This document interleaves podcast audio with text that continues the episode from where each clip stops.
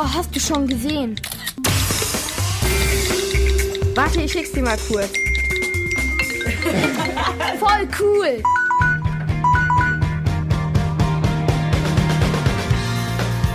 Der App-Check in der Kurzwelle. Was kann ich mit der App machen?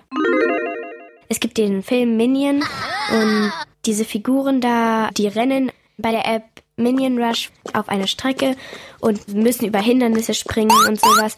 Und es gibt bei jedem Level eine neue Aufgabe, zum Beispiel springe fünfmal über ein Hindernis und wenn man das geschafft hat, hat man ein neues Level erreicht.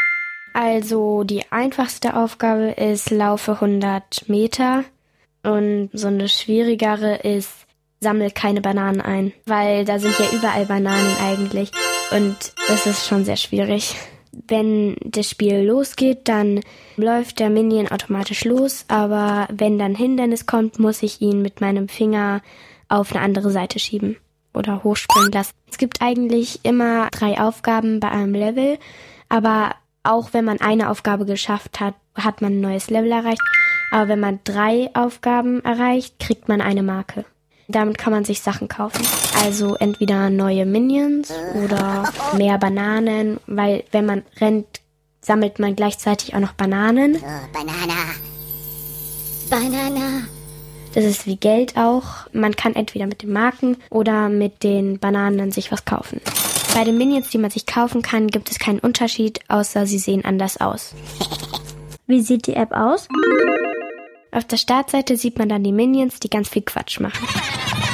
Also es gibt einen Shop, da kann man eben draufgehen und dann gibt es da eben die Sachen, die man sich kaufen kann. Und dann gibt es auch noch so eine Seite, da sind die ganzen Level, da kann man sich die Levels aussuchen. Nur halt natürlich noch nicht die, die man noch nicht geschafft hat. Und dann gibt es noch jeden Monat eine neue ähm, Sondermission. Und das ist dann eine neue Welt. Zum Beispiel, weil ja der neue Minion-Film rausgekommen ist. Und dann spielt man in der Welt von dem neuen Film. Ist die App verständlich aufgebaut? Es dauert schon so ein bisschen, bis man halt alles kapiert, was man machen muss, aber man lernt es dann schon schnell. Ist die App kostenlos? Ja, die App Minion Rush ist kostenlos. Also es gibt ein bisschen Werbung, aber es ist nicht zu viel. Sie erscheint mitten auf dem Bildschirm und man kann, wenn man es gesehen hat, wegklicken. Wenn man halt nicht genug Bananen hat oder sowas, kann man sich auch was mit echtem Geld kaufen. Sorgt die App für Gesprächsstoff auf dem Pausenhof? Ähm, nein, es macht Spaß und sowas, aber wir reden nicht so viel darüber. Meine Freundinnen spielen es auch nicht so oft wie ich. Würde ich die App weiterempfehlen?